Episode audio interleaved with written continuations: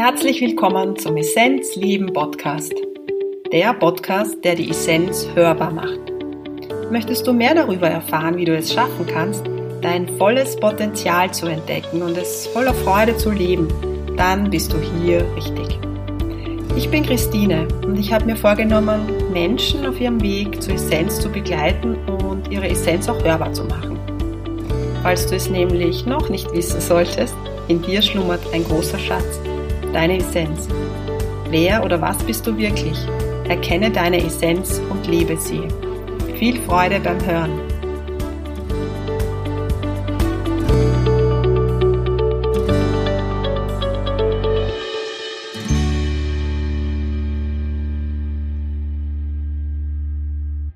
Ich freue mich, dass du wieder dabei bist. Die Essenz hörbar, der Essenz Leben Podcast. Worum geht's heute? Einige von euch werden sich jetzt freuen, denn es war der Wunsch, dass ich mal tiefer in das Thema Indien eintauche. Und das werde ich heute machen. Ich lasse mich auf mein, ja, auf mein Herzensland, auf meine Herzensheimat mit euch gemeinsam ein und erzähle euch so ein paar Erfahrungen, die ich gemacht habe, was es für mich bedeutet, was Indien für mich persönlich so besonders macht warum Indien immer mit mir ist und vor allem, was mir Mutter Indien mitgegeben hat auf meinem Weg, ähm, den ich jetzt viel stärker gehen kann dadurch. Ich habe die Woche auch ganz oft mit Indien telefoniert. Äh, es gibt Zeiten, wo ich das täglich tue. Es gibt das manchmal, dass ich sogar zweimal mit Freunden in Indien telefoniere und die Woche war es so, dass ich ja, glaube ich, jeden Tag zwei bis dreimal mit jemandem gesprochen habe.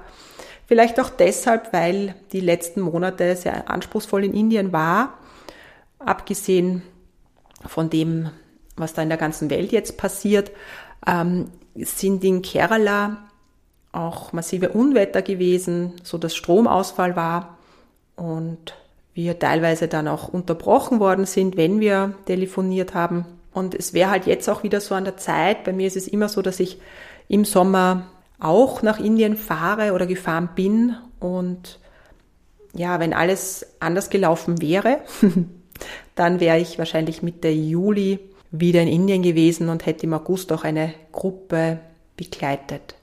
Aber falls du nach wie vor Lust auf Indien hast, dann, es gibt einige, die schon warten, dann schaut es ganz gut aus, dass es nächstes Jahr klappen könnte.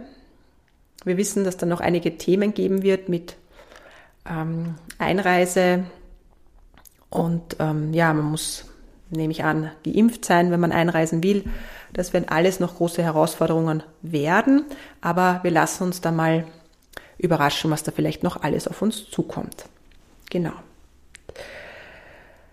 Ich habe heute mit meiner neuen Nachbarin in meinem Gartenhaus gesprochen und sie hat mich gefragt in irgendeinem Zusammenhang, ähm, ja, was denn so das Besondere an Indien ist.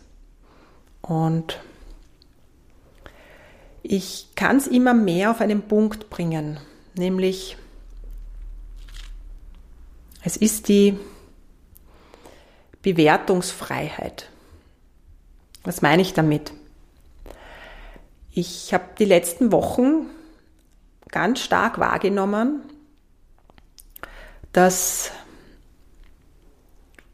vielleicht sind es auch die letzten Monate gewesen, dass im Westen, in der westlichen Kultur, ich weiß auch gar nicht, ob ich das jetzt, oder hier bei uns, ich weiß nicht, welche Begrifflichkeit ich dafür verwende, dass wir viel stärker die Dinge bewerten, gut und schlecht und dass wir da sehr stark hineingehen. Und wir kreieren unsere Welt selbst. Das heißt, was wir denken, was wir auch bewerten, ähm, das kommt in irgendeiner Art und Weise wieder auf uns zurück. Das ist das Gesetz der Resonanz. Ich habe auch schon mal eine Episode darüber gemacht, Aktion, Reaktion. Und so funktioniert unser Leben. Das heißt, richten wir unseren Geist auf das Positive aus und sehen wir alles, was passiert, als wunderbar, ja, als dienlich für uns, dann, ähm, dann entsteht ein anderes Energiefeld und andere Dinge kommen auf uns zu. Das sind ganz simple Dinge. Ja, und die Bewertung passiert ja im Kopf. Zum Beispiel, ja, ich merke immer, dass auch auf den Social Medias, das kann man immer gut hernehmen, da entsteht auch eine Art von, ja, man macht Dingen nach, zum Beispiel, ja, also das ist in dieser Social Media Business Welt, man sieht etwas und man macht es vielleicht auch und so. Und das darf auch sein. Alles darf ja sein. Jeder darf sich ausprobieren und wenn er keine eigenen Ideen hat, dann macht er das, was er sieht vom anderen oder übernimmt auch etwas und so lernt er ja auch. Und ich habe die Woche mal einen Beitrag gelesen, wo genau das bewertet worden ist. Also quasi, dass viele keine eigene, keinen eigenen Weg gehen, sondern das von anderen übernehmen oder so. Das ist auch Bewertung. Und dann entsteht so ein bewertendes Feld. Hm, was hat das jetzt mit Indien zu tun? Es gibt natürlich auch Menschen, die anders sind in Indien. Überall gibt es diese und jene Menschen. Aber es gibt eine globale Energie. Und die möchte ich jetzt äh, mit euch teilen. In Indien ist es sehr stark an der Energie her so, dass die Menschen ganz bewusst im Jetzt leben, weil auch von dem, woran sie glauben, nämlich sie glauben daran, dass sie schon mal gelebt haben und dass sie irgendwann einmal auch wieder ein anderes Leben haben werden. Und sie glauben an Aktion, Reaktion. Das heißt, das, was sie denken, das, was sie tun oder was sie auch schon einmal gemacht haben, das hat alles Auswirkungen. Und folgedessen ist es fein, dass man in diese Happiness hineingeht. Das bedeutet nicht, dass wir die, die Schattenseiten uns nicht auch anschauen dürfen. Das ist nicht so zu verstehen. Nur nicht hängen bleiben, sondern sich's anschauen und wieder auf das Licht fokussieren. Und darin sind die Inder Künstler also es geht auch nicht um Verdrängen von Dingen, ja, und zu sagen, alles ist happy und ich bin so happy und immer happy, ja. Das meine ich nicht damit, sondern zu schauen, okay, das ist das Leben, das sind die Wellen des Lebens und das Leben darf uns auch fordern. Dafür ist das Leben in irgendeiner Form da, dass wir lernen. Aber wir bleiben immer in dieser hohen Form der Dankbarkeit und in dieser hohen Schwingung. Und das ist eine Energie, die habe ich vorher noch nicht gekannt wie ich das erste Mal in Indien war, habe ich das noch gar nicht so stark wahrgenommen. Und wann ich es wirklich extrem wahrgenommen habe, war, als ich ähm, nach meinem Burnout, Depression, wie auch immer man das nennt, Trauma, nach Indien gegangen bin, selber in einem sehr niederen Schwingungsfeld. Ja. Ich bin wirklich in der Negativität hängen geblieben. Nicht ganz, weil sonst wäre ich nicht auf Reisen gegangen. Also es war da wohl schon noch dann wieder ein Funke da, des Lichts, ja, das ich gesehen habe.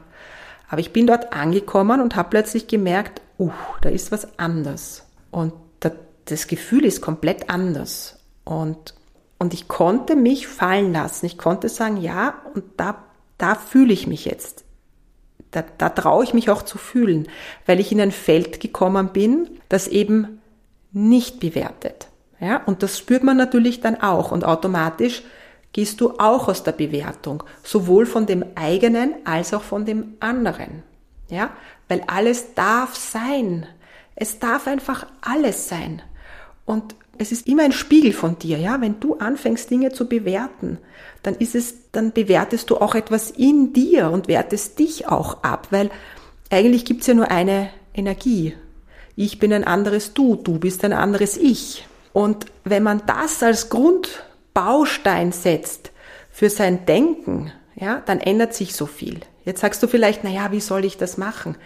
Du kannst jedes Mal, wenn du in diesen bewertenden Gedanken gehst, keine Ahnung, du gehst auf der Straße, siehst jemanden, bewertest den oder telefonierst mit einer Freundin, bewertest ihre Dinge, dann versuch das einfach, diesen Gedanken, den du hast, in eine violette Kugel zu setzen und einfach weiterziehen zu lassen. Es darf alles sein. Es darf alles sein. Und ich glaube, das ist so dieses ein Punkt, warum ich diese Faszination von dieser Schwingung in Indien als ganz neu empfunden habe. Ich habe das vorher nicht gekannt. Da gibt es viele, viele Beispiele, wo ich dann bemerkt habe, wow, die Menschen sind im Moment. Die hadern nicht mit dem, was sie haben oder was sie nicht haben, gehen nicht in die Vergangenheit und sie fokussieren sich auch nicht so auf das, was kommen wird. Das heißt, sie sind auch nicht so im Angstfeld. Ich spreche jetzt nicht von allen, ja. Also versteht das bitte jetzt hoffentlich richtig, ja. Sie sind im Herzen und sie strahlen in irgendeiner Form. Das ist zum Beispiel, wenn ich war mit ähm, auch reichen Indern unterwegs in Indien. Ja? Wenn die dann zum Beispiel auf der Straße gehen und das sind ähm, Menschen, die auf der Straße leben, dann, dann ist das nicht jetzt irgendwie, dass sie sich schlecht fühlen, weil sie jetzt mehr haben, sondern es ist halt einfach aufgrund von, von, von Aktion, Reaktion einfach in diesem Leben so. Aber was sie machen, sie geben den Menschen etwas, ja, damit einfach auch im nächsten Leben wieder eine gewisse, ja, dieser Fluss da ist, ja. Und die Menschen auf der Straße nehmen das einfach auch an, wie es ist, gehen da auch nicht so in eine destruktive Energie hinein. Und das hat mich fasziniert. Es hat mich sowas von fasziniert, dass, dass ich oft wirklich einfach nur mit dem Tuk-Tuk oder mit der Rikscha unterwegs war und so Straßenszenarien beobachtet habe, nämlich auf der energetischen Ebene. Und das, das hat mich sehr berührt. Natürlich habe ich eine Verbindung aus einem anderen Leben mit Indien, ja, weil wenn ich am Flughafen in Indien ankomme, in Delhi, meistens fliege ich nach Delhi und von dort weiter, dann stehe ich mal auf dem Boden und alles vibriert und ich weine. Und ich weine deshalb, weil es einfach weil einfach Schichten abfallen, ja, weil aus meinem emotionalen und mentalen Körper einfach Schichten abfallen und ich ganz präsent bin. Ganz präsent und ich fühle die Essenz einfach stärker. Ja.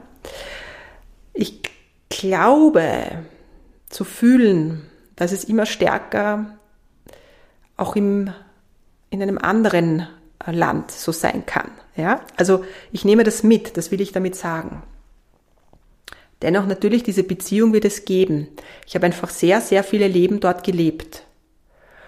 Und das fühlt sich wie zu Hause an. Und diese Nachbarin von meinem Gartenhaus hat dann auch zu mir gesagt, na ja, aber wie ist es denn für dich jetzt im Moment, wo du nicht hin kannst? Und ich habe gesagt, auch das darf so sein, wie es ist und es soll in irgendeiner Form so sein, dass ich auch lerne, nicht zu hadern, ja, oder auch nicht in diese in diesen Mangel hineinzugehen, es fehlt etwas, sondern Indien ist hier mit mir, in mir, in mir und ich darf für mich diese Qualität, die ich euch vorher beschrieben habe, dieses frei von Bewertung sein, üben, weil das ist etwas, was, sonst würde ich jetzt nicht drüber sprechen, was mich mein Leben lang beschäftigt hat. Ich komme aus einer Familie, wo viel bewertet worden ist, ja, äh, einfach so, weil es halt so war. Und klarerweise, wenn jemand bewertet, auch wenn Eltern bewerten, andere, dann glaubt man ja auch, dass man selbst auch bewertet wird. Das heißt, man wird sehr unsicher eigentlich. Und man hat Angst, etwas falsch zu machen, weil man ja bewertet wird. Aber du weißt ja gar nicht, wie du es richtig machen sollst, weil bewertet wird ja immer. Und das darf man lernen.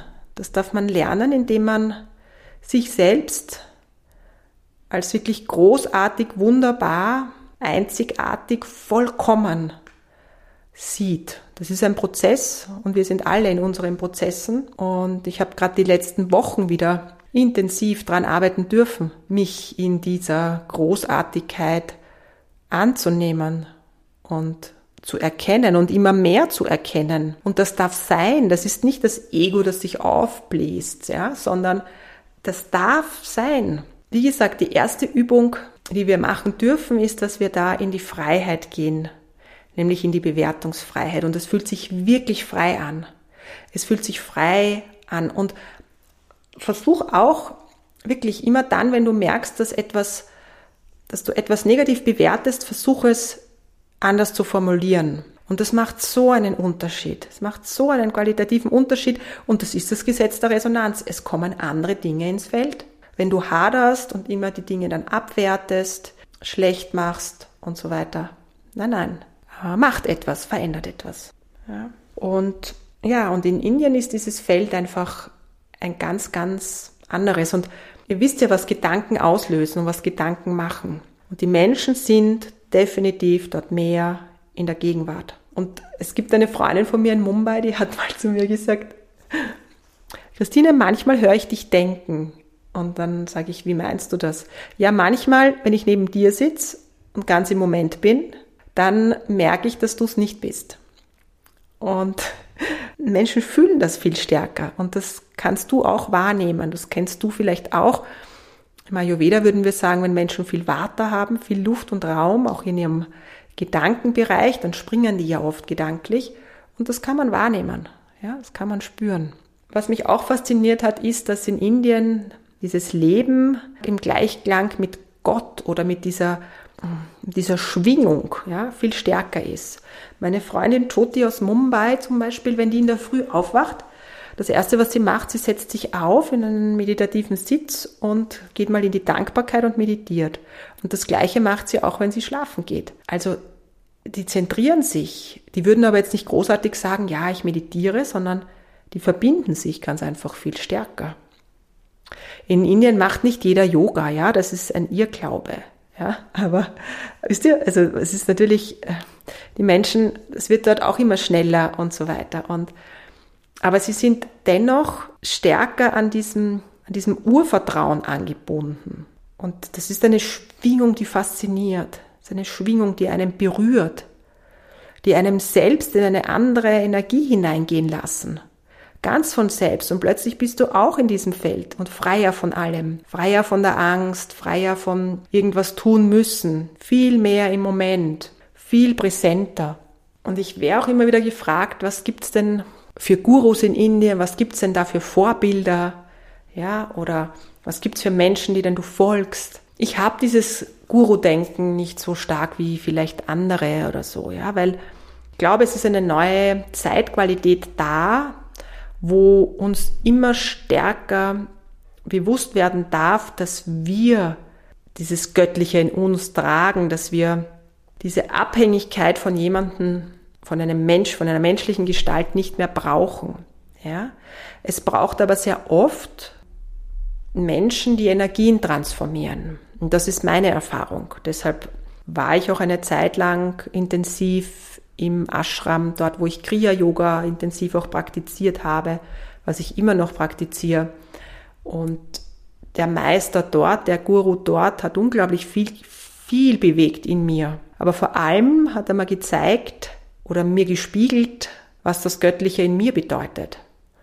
Und es geht da nicht um jemanden zu folgen und aus der Verantwortung zu gehen, sondern es geht darum, zu erkennen, was man selber ist. Und eben ein Guru, ein Meister, der transformiert diese Energie, weil die ist ja sehr hoch und wir könnten die jetzt nicht so auf einmal runterladen. Und da braucht es oft jemanden, der, der selber schon sehr hoch schwingt, der es transformiert für die Menschen. Und dafür ist ein Guru da.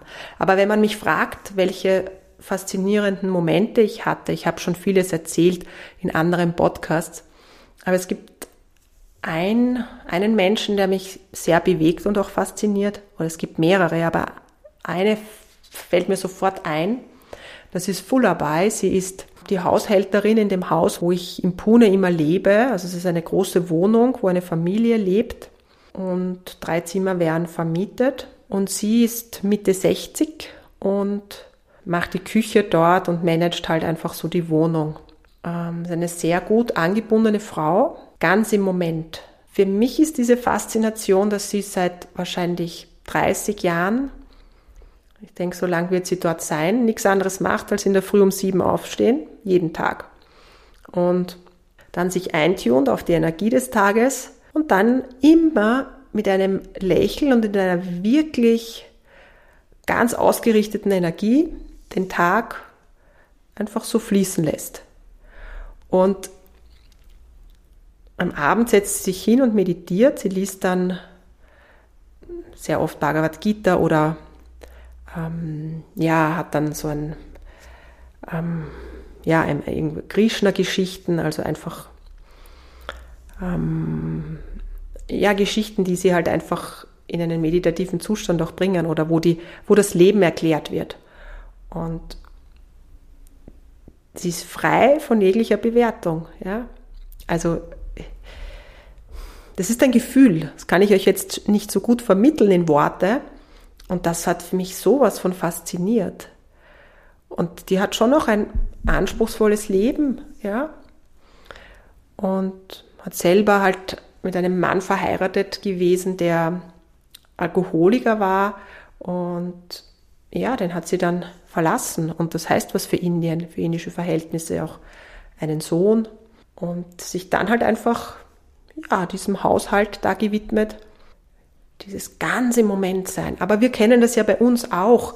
Ich kann mich gut erinnern, diese Geschichte erzähle ich auch sehr gerne bei meiner Hospizausbildung, schon viele Jahre zurück, war die Anfangsfrage, was bedeutet für dich Spiritualität? Vielleicht habe ich das schon mal erzählt. Und da kam dann so, ja, jeder hat halt versucht, irgendwas was Kluges zu sagen, unter Anführungszeichen.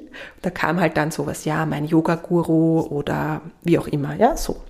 Und eine Frau hat gesagt, ich fahre seit 30 Jahren immer wieder auf den gleichen Bauernhof und da gibt's eine äh, Bäuerin, Bergbäuerin und mittlerweile ist sie schon sehr alt. Aber jedes Mal, wenn ich dort war, ist sie in der Früh um fünf aufgestanden, in ihrem Garten gegangen, hat dort gearbeitet und war immer in einer vollen Kraft. Sie hat nie Urlaub gehabt, sie ist nie wohin gefahren und sie wollte das auch nicht, weil das ihre Erfüllung war. Ja, und dieses Leben im Moment, das nehmen, was da ist, egal wie anspruchsvoll es auch ist, es einfach anzunehmen und durchzugehen. Nicht zu hadern, sondern es anzunehmen, weil dann löst sich's auf und dann kommen andere Energien ins Feld. Wenn wir in den Widerstand gehen, wenn wir in das Hadern gehen, wenn wir in die Ablehnung gehen, dann kommt auf der anderen Ecke noch einmal so etwas hinein. Das ist Gesetz der Resonanz, noch einmal. Und wie gesagt, ich habe die letzten Wochen auch bemerkt, okay, wenn ich da auch wieder in eine alte Energie komme, auch in so ein Hadern mit Dingen, uff, das geht gleich ganz tief hinunter, ja. Ich bin ja sehr sensitiv und spüre das dann sofort. Natürlich habe ich auch Begegnungen gehabt mit Menschen, weiß ich gar nicht, ob ich mal Menschen sagen kann, ja doch, die wir würden sagen erleuchtet, aber ich weiß nicht, ob das der Begriff ist dafür, aber wo du merkst, die dienen nur mehr dem Göttlichen. Und vielleicht war es auch so, durch dass dass ich vorher so eine sehr anspruchsvolle Phase hatte und mit so viel Dunkelheit konfrontiert worden bin und mich dann aber fürs Licht entschieden habe und innerhalb von ein paar Wochen mein ganzes Mindsetting verändert habe, dass ich dann sofort die Resultate bekommen habe, nämlich wirklich auf Menschen getroffen bin, die mir ja, gezeigt haben, was das bedeutet Licht. Und ich erzähle die Geschichte von dem Ananda Mayama Ashram nicht nochmal, weil er kam mal in einem Podcast vor, aber da hatte ich die Begegnung mit einer Yogini, die ja gar nicht mehr in ihrem Körper ist und die mir gezeigt hat, was es bedeutet, Selbstliebe zu fühlen. Und ich habe dann dort das erste Mal gespürt, was es heißt, in diese pure Liebe zu gehen. Ja, es war ja das schönste Erlebnis, das ich, glaube ich, jemals hatte. Hm. Indien ist ein sehr, sehr großes Land. Indien hat, ich glaube, eineinhalb Billionen Einwohner, nicht ganz, 1,3 glaube ich oder so. Und Kerala, dort wo ich jetzt sehr oft bin, ist von der Größe her so circa wie die Schweiz, hat aber auch mehr als 30 Millionen Einwohner, ja, also es ist natürlich, man kann sich das gar nicht vorstellen, wie viele Menschen dort wirklich auch sind und wie dicht die Menschen auch leben.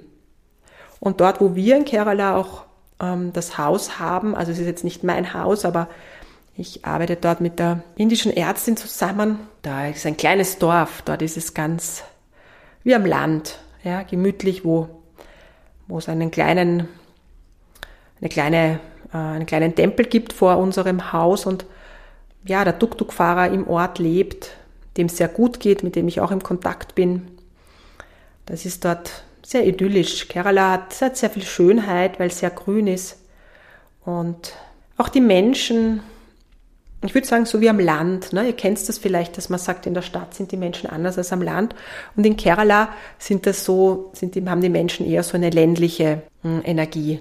Also das heißt auch freundlicher und ja, so schätzen die Dinge noch mehr. genau. In Kerala gibt es auch mehr Christen als, als im übrigen Indien. In Indien sind 80 Prozent Hinduisten ungefähr. Und dann kommen die Moslems und dann die, die Christen, sind nur ganz, ganz wenige. Dann gibt es noch Sikhs, habt ihr auch gehört, ganz wenig Buddhisten, eher so im Norden. Und in Kerala gibt es 20 Prozent der Christen. Das ist auch spannend, weil dadurch mehr Kirchen sind und auch ähm, Moslems sind dort mehr. Ich hoffe, dass ich bald wieder nach Indien kann Und ich wurde auch gefragt, was Christine, was wäre, wenn du nie wieder mal nach Indien reisen könntest? Was würde das in deinem Herzbereich machen? Ich glaube, das Schönste ist, dass ich diese Erfahrung in Indien gemacht habe. Und um das geht's. Wenn du diesen Erfahrungsschatz in dir trägst, dann ist das einfach ein Geschenk und mag kommen, was möchte. Dieses Geschenk in mir, dieses Kennenlernen von dem, was ich wirklich bin, was ich in Indien noch viel stärker konnte, das ist einfach da. Und dafür bin ich eben diesem Land sehr, sehr dankbar. Bin ich mir sehr dankbar, dass ich mich geöffnet habe dafür, bin mir sehr dankbar, dass ich auch meiner Intuition so stark gefolgt bin und diesen Heilprozess stattfinden habe lassen in dem halben Jahr, wo ich damals in Indien war. Aber es fühlt sich so an, als ruft Indien ganz stark nach mir und auch nach euch. Das heißt, wenn du dich gerufen fühlst, es wird noch ein bisschen dauern, bis ich in diesen Planungsprozess hineingehe, weil ich einfach noch die Situation abwarten möchte. Aber es schaut gut aus, dass nächstes Jahr im Sommer eine Reise gibt.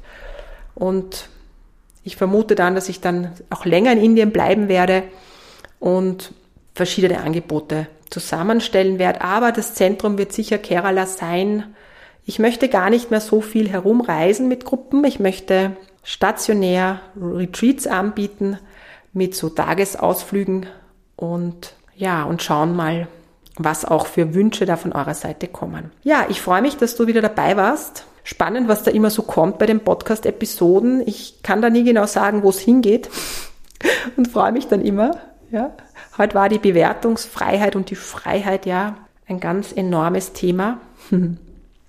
Ja, falls du eine wunderschöne Session haben möchtest, es gibt nächste Woche am 13. Juni wieder die Essenzaktivierung gemeinsam mit Jürgen Solis. Gibt noch zwei Plätze, ja, drei Maximum. Falls du dich gerufen fühlst und dann in diese Energie auch eintauchen möchtest, nämlich auch in so eine ja, bewertungsfreie Energie, dann freue ich mich, wenn du auch dabei bist. Ich wünsche dir eine wunder, wunderbare Zeit. Geh raus aus dem Bewerten, mach dich frei, nimm alles an und genieße dein Dasein. Von Herzen alles Liebe zu dir,